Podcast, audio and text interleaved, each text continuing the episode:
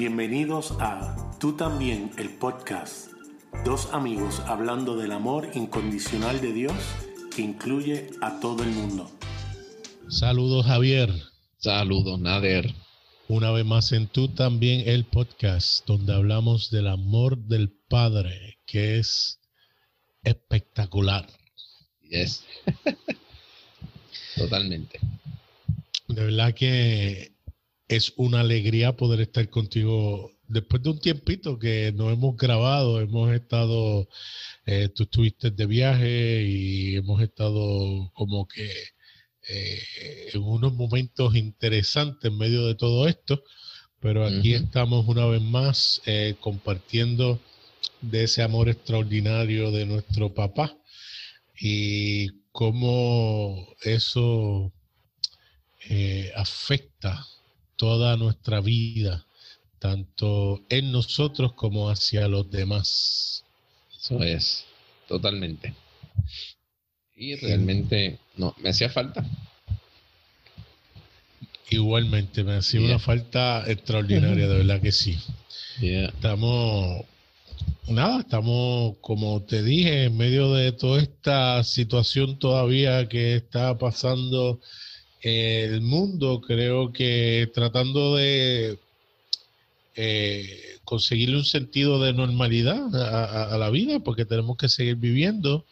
Eh, le decimos a todos los que nos están escuchando que tomen sus precauciones, lávense las manos, eh, hagan todo lo que, ¿verdad? Se está diciendo que se debe hacer, pero que sobre todo confíen en el Señor, la escritura dice que perfecto amor echa fuera el temor. Así mismo, y gloria a Dios. Eso es extraordinario. Así que lo importante es uno cuidarse, como tú dices. Uno se cuida y toma las precauciones. Confiamos en nuestro Dios maravilloso, nuestro papá. Tiene cuidado. Lo bueno es que en todo esto sabemos que nuestra vida no termina aquí, así que El próximo paso es sencillamente una continuación de lo que ya empezamos con nuestro Dios aquí, gloria a Dios. Eso es. Toda nuestra vida está en sus manos, Él está, no importa la circunstancia y la situación, y yo creo que eso debe traer paz. Eh, aquel que esté ansioso, aquel que esté preocupado en el mañana, entender que cada día tiene sus preocupaciones, que de nada sirve que preocuparse por el día de mañana y se los está diciendo alguien que esto, decir esto le ha costado eh, muchos años, porque yo siempre he sido la persona que he estado eh, siempre preocupado en el día de mañana, siempre preocupado en el futuro, cuando el futuro no ha llegado y de nada sirve preocuparse eh, por algo que todavía no ha ocurrido. Así que trabajar el presente, saber que nuestro Dios está siempre con nosotros, Él es el eterno presente y eso es maravilloso. Es, un, es un alivio el saber eso que tú compartes, nada, que realmente en Él podemos descansar y estar seguros. La mayoría de nuestras preocupaciones nunca llegan nosotros nos envolvemos en un viaje de preocupaciones y la gran mayoría nunca llegan. Nos adelantamos. Y eso nos trae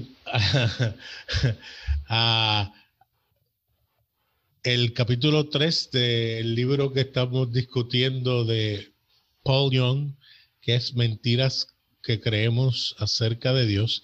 Y a lo mejor este capítulo 3 haga el efecto totalmente eh, contrario de traer paz. Digo, ese no es el propósito nuestro, ni del libro tampoco. Y a lo contrario, yo creo que sí, si entendemos este concepto, yo creo que verdaderamente va a traer paz. y yo creo que la manera que se explica este capítulo 3 es extraordinario y sabemos que habrán quienes no estén de acuerdo con esto y lo entendemos perfectamente. Pero yo creo que los argumentos que él utiliza son tan y tan prácticos que eh, resuenan, resuenan. Por lo menos, a diferencia de cómo yo veía las cosas, a cómo las veo ahora, realmente me ha dado una tranquilidad extraordinaria. Y es lo siguiente, el capítulo 3 del libro Mentiras que creímos acerca de Dios dice lo siguiente, Dios está a cargo. o como nosotros lo decimos en buen boricua, Dios tiene el control. Dios tiene todo bajo control. Y eso inmediatamente mm. eh, eh, empieza a disparar eh, sirenas de alarma en nuestra cabeza. Sí, yo creo que este capítulo, Nader, es uno de los más difíciles de digerir cuando uno ha crecido dentro de un contexto donde Dios es el que tiene el control de todas las cosas. Y que nos digan que Dios no tiene el control o que no está a cargo. O sea, es, eh, es revolcar el, mismo fundamento sobre el cual hemos crecido toda nuestra vida. Tú sabes, y, y eso, otra vez, sabemos que no es fácil de digerir sabemos que es muy difícil de, poder asimilarlo.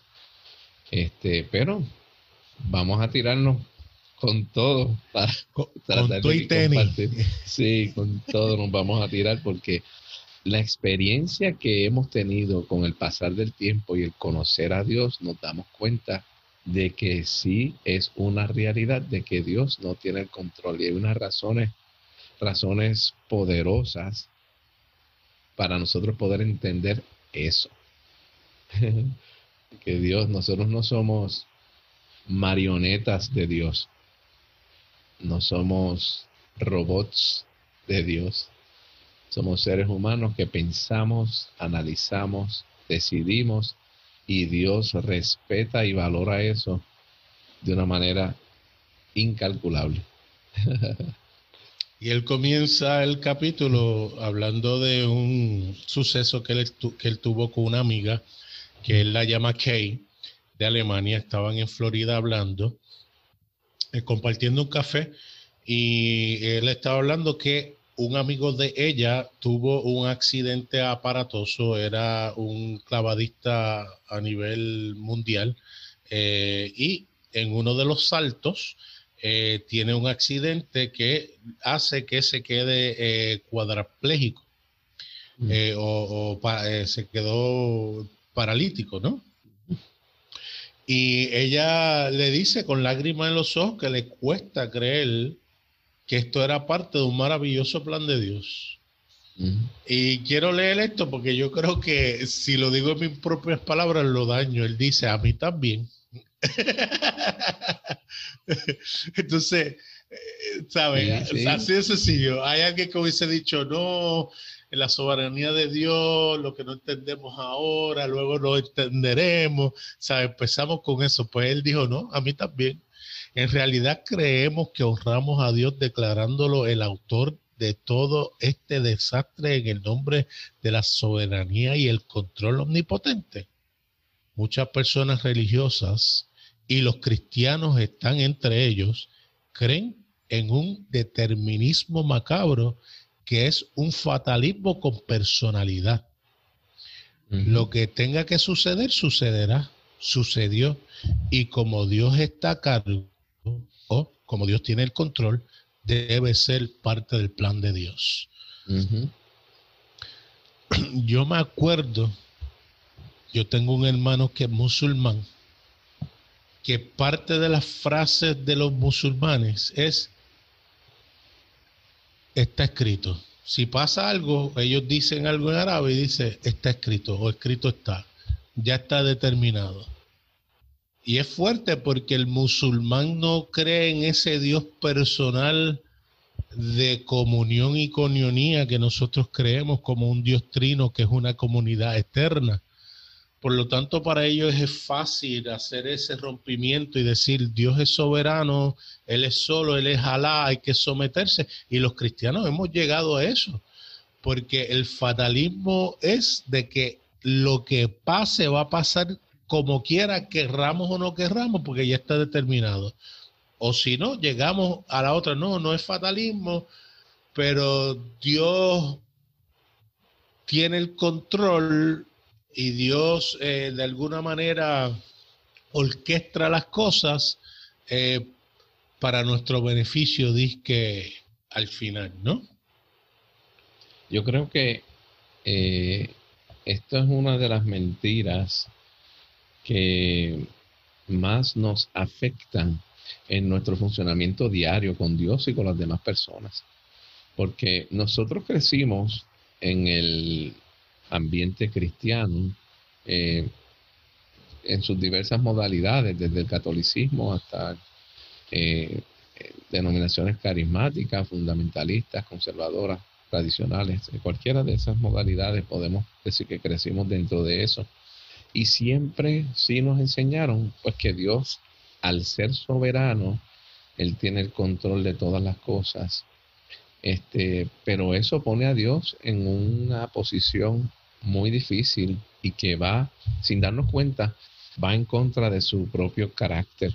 En el caso que tú trajiste de este eh, joven que tuvo este accidente, como nosotros conocemos personas que han tenido situaciones que le han ocurrido, hemos creído y hemos pensado, para mi entender incorrectamente, que Dios necesita que nosotros pasemos por experiencias de dolor para que su propósito y su plan, ¿verdad? Si, tuviera un plan para cada uno de nosotros, que es lo que hemos creído también, pues entonces se pueda cumplir.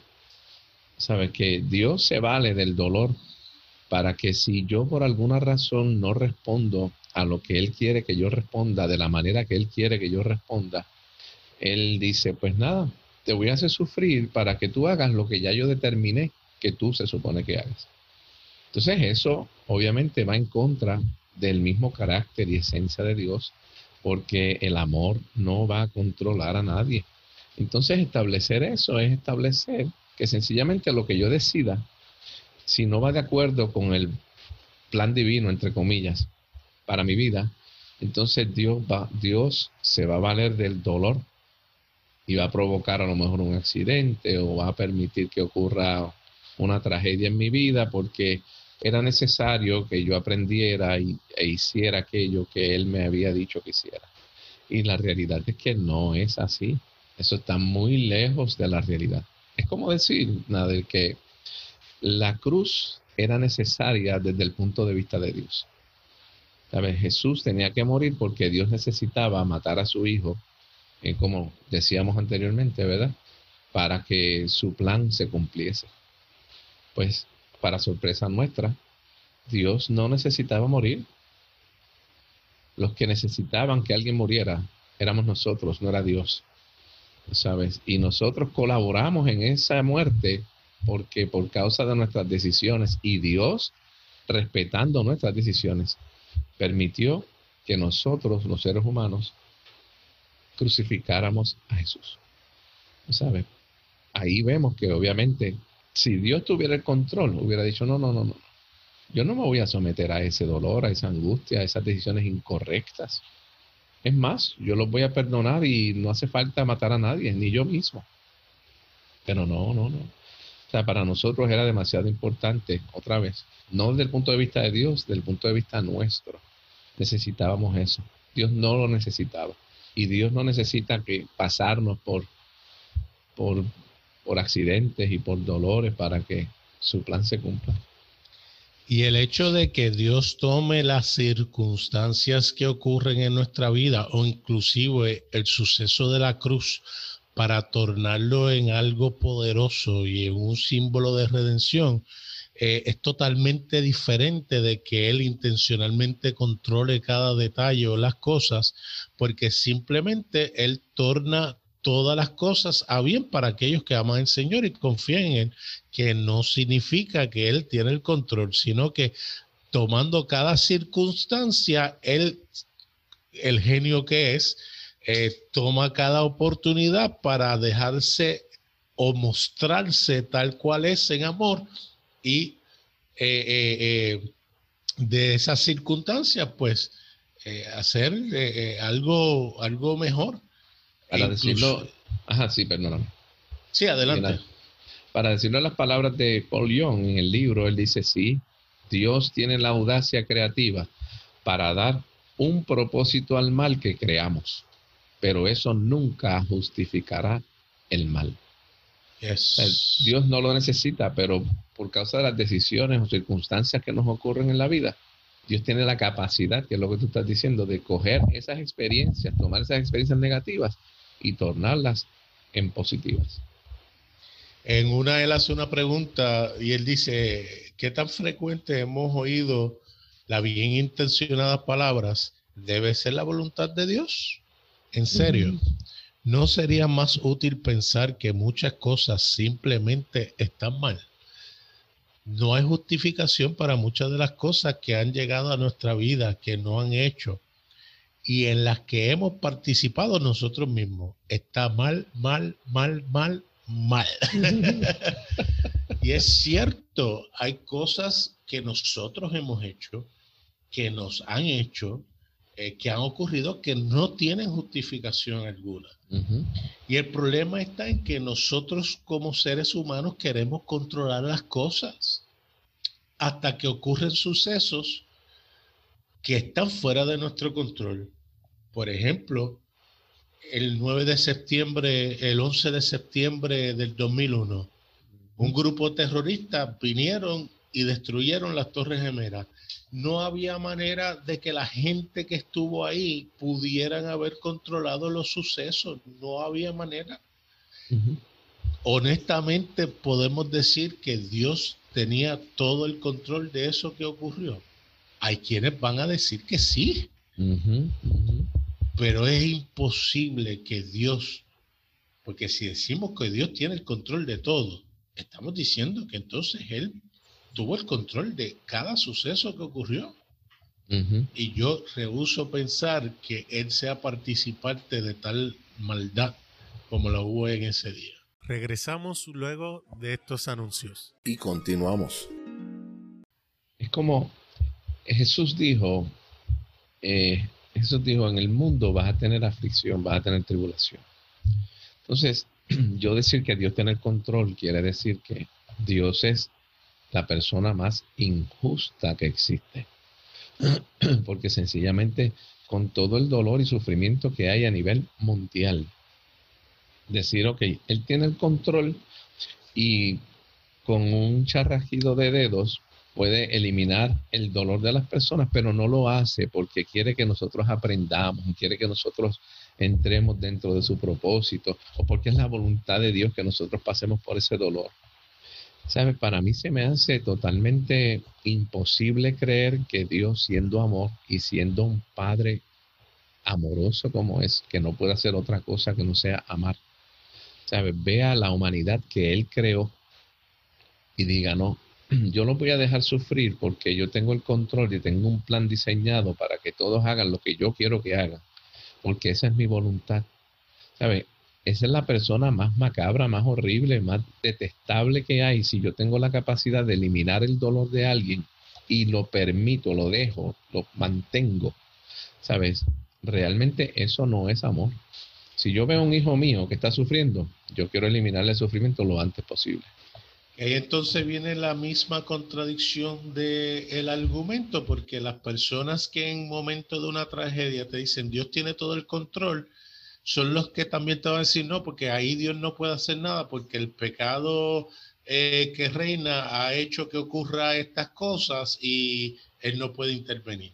Pues entonces está avalando el que Él intencionalmente no controla una tiene control.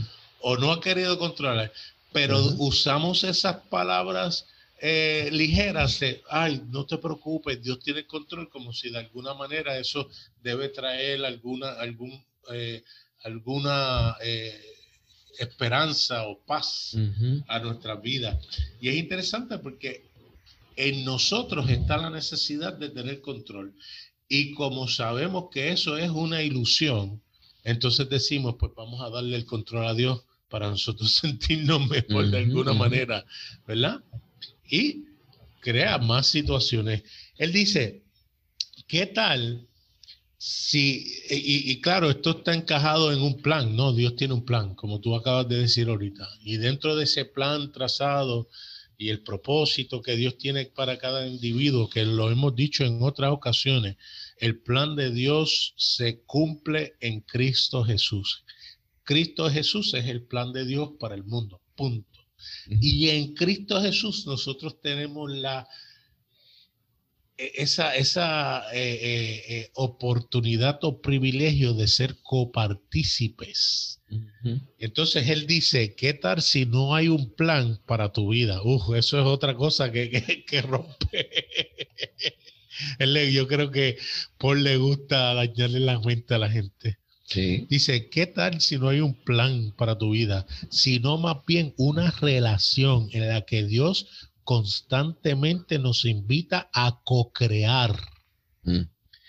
aceptando respetuosamente las elecciones que nosotros les presentamos. Uf. Y aquí él le llama que estamos co-creando con él. Co-creando. nos invita a co-crear. Porque a medida que nosotros tomamos decisiones en la tierra, Él respeta esas decisiones y aunque no esté de acuerdo con las decisiones, nos permite tomarlas y Él se adapta a nuestras decisiones de tal manera que su amor es expresado a pesar de que las decisiones sean tomadas correctas o incorrectamente desde el punto de vista nuestro. Pero yo creo que esto va a la, a la médula este, en términos del control. ¿Sabe? Eh, en ese mismo párrafo, un poquito más arriba, dice, ¿tiene Dios un plan maravilloso para nuestras vidas? Esa es la pregunta. Si nosotros le, hacemos esa pregunta a la mayoría de las personas, probablemente vamos a tener una respuesta positiva. Sí, Dios tiene un plan para las personas. Entonces, el detalle está que ese plan es individual. Ya Dios determinó todo lo que yo voy a hacer por el resto de mi existencia. Ya Dios determinó todo lo que nadie va a hacer entonces, si Él determinó eso, ¿para qué yo voy a decidir?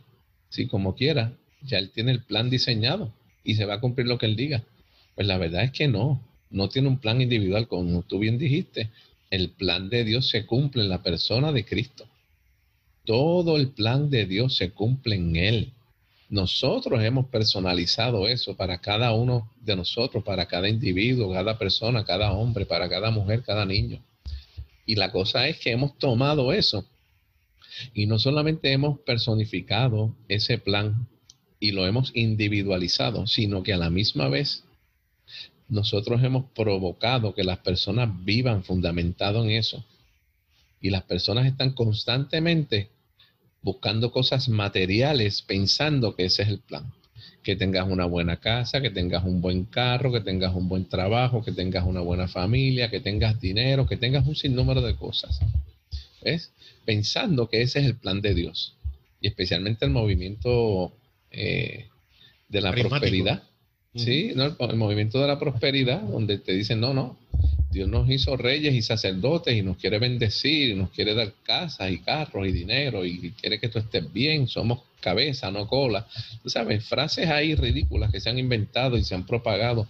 Tú sabes, porque sencillamente no han entendido que nuestro Dios se trata de una relación. Y toda bendición nuestra se encuentra en la persona de Cristo. Hay personas que no van a entender esto que estamos diciendo. No lo van a entender porque su mente está tan materializada que no pueden entender un plan de Dios fuera de lo material.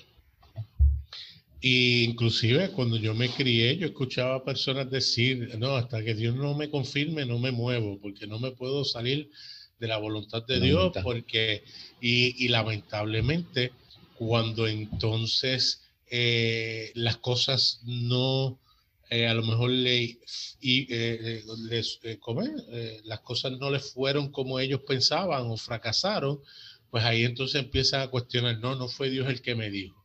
No pudo haber sido porque me fue mal y no era la voluntad de Él. Pero es que la voluntad de Dios no tiene que ver con nuestro éxito o nuestro fracaso en las cosas comunes de la vida.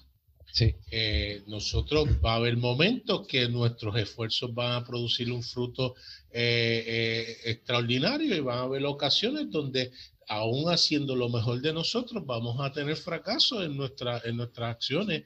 Eh, hay personas que emprenden proyectos grandes y fracasan y no por eso dicen, ah, estaba fuera de la voluntad de Dios, no. Utilizan lo que ocurrió como un escalón para aprender para el próximo proyecto. Y lamentablemente son personas que hasta ni consultan a Dios para sus cosas y, terminan teniendo más éxito porque se atreven y se lanzan y no tienen temor a que, espérate, Dios estará de acuerdo con esto, no estará de acuerdo con esto.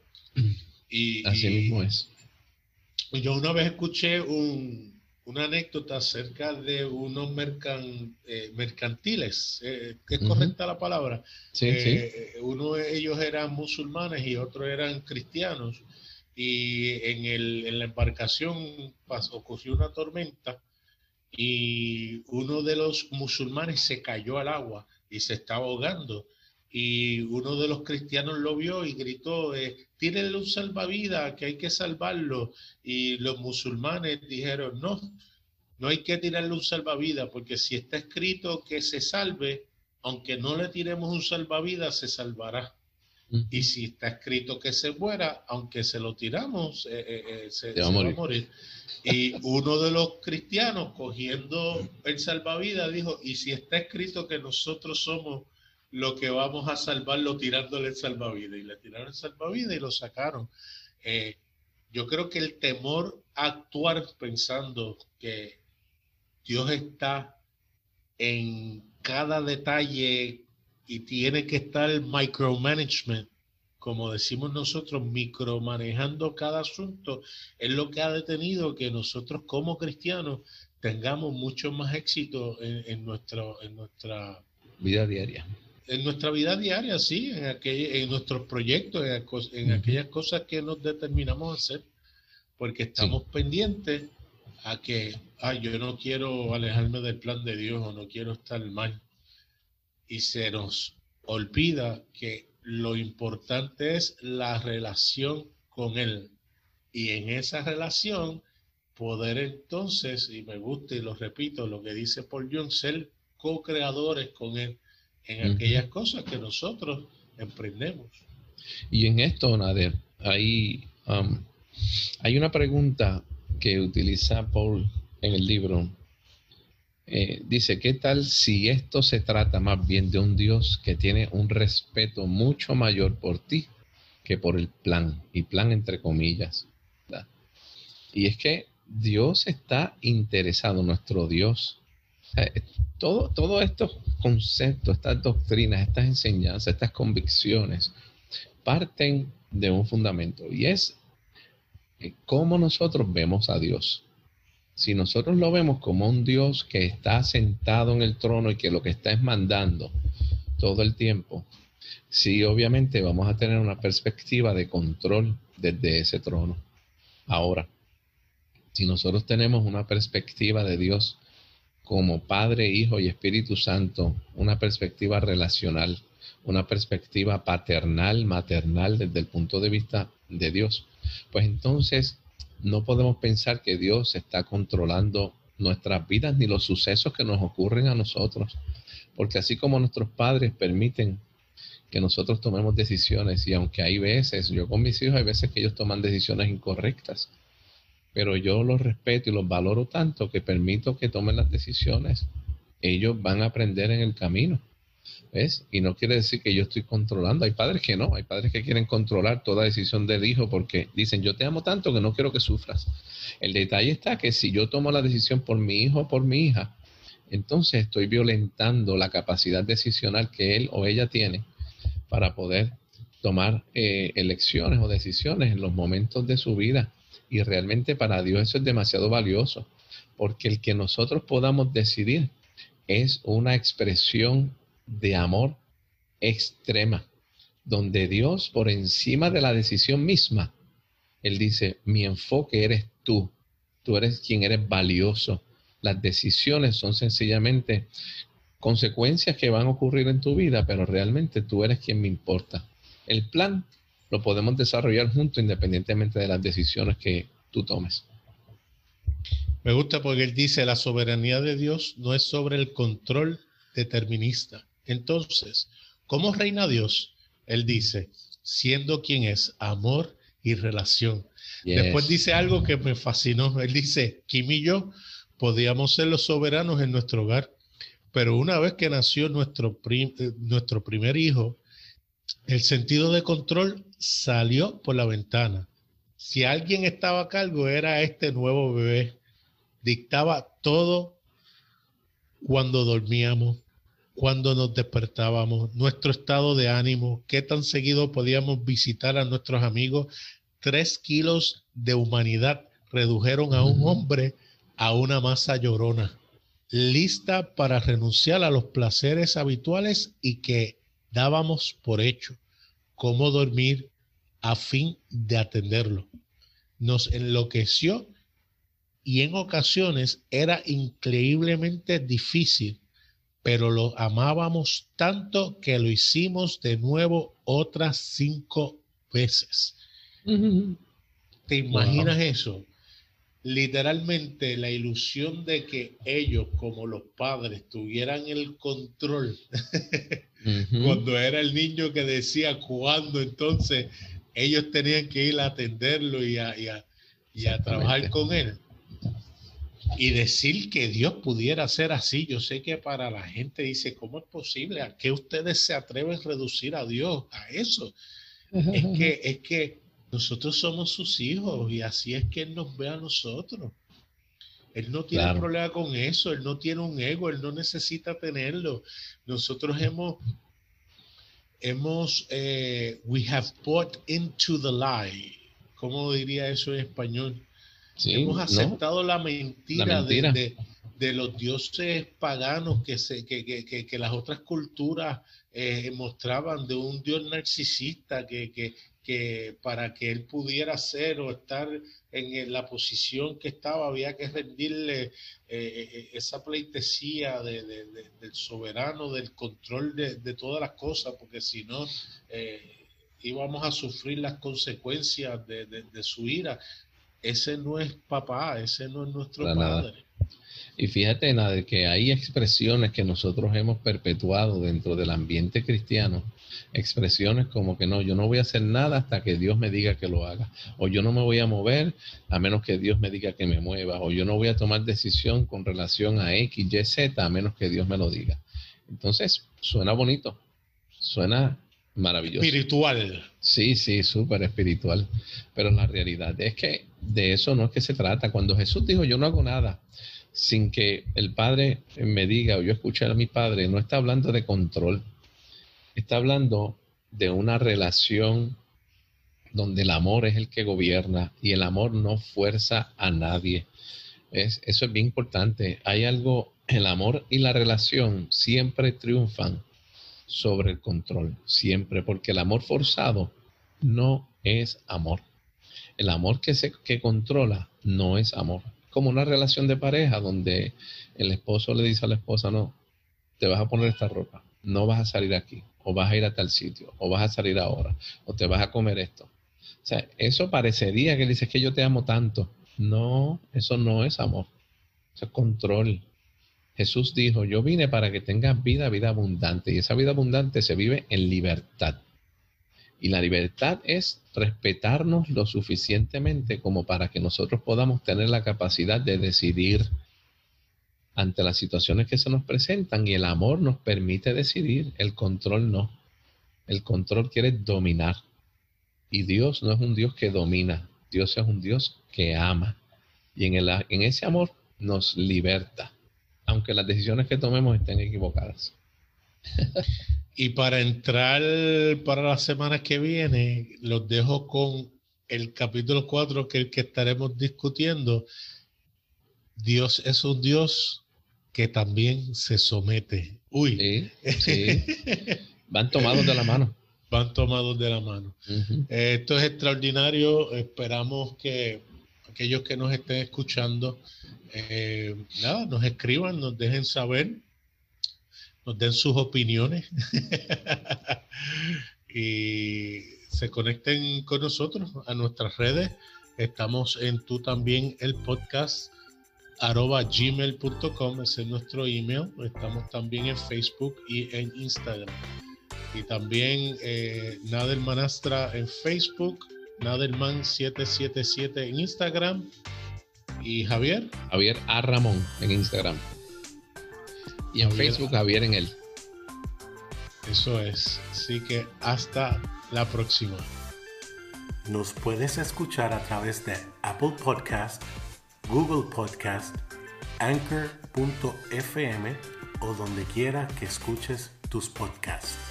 También nos pueden escribir a tú también el podcast arroba gmail.com o me consiguen en Facebook Nader Manastra Díaz.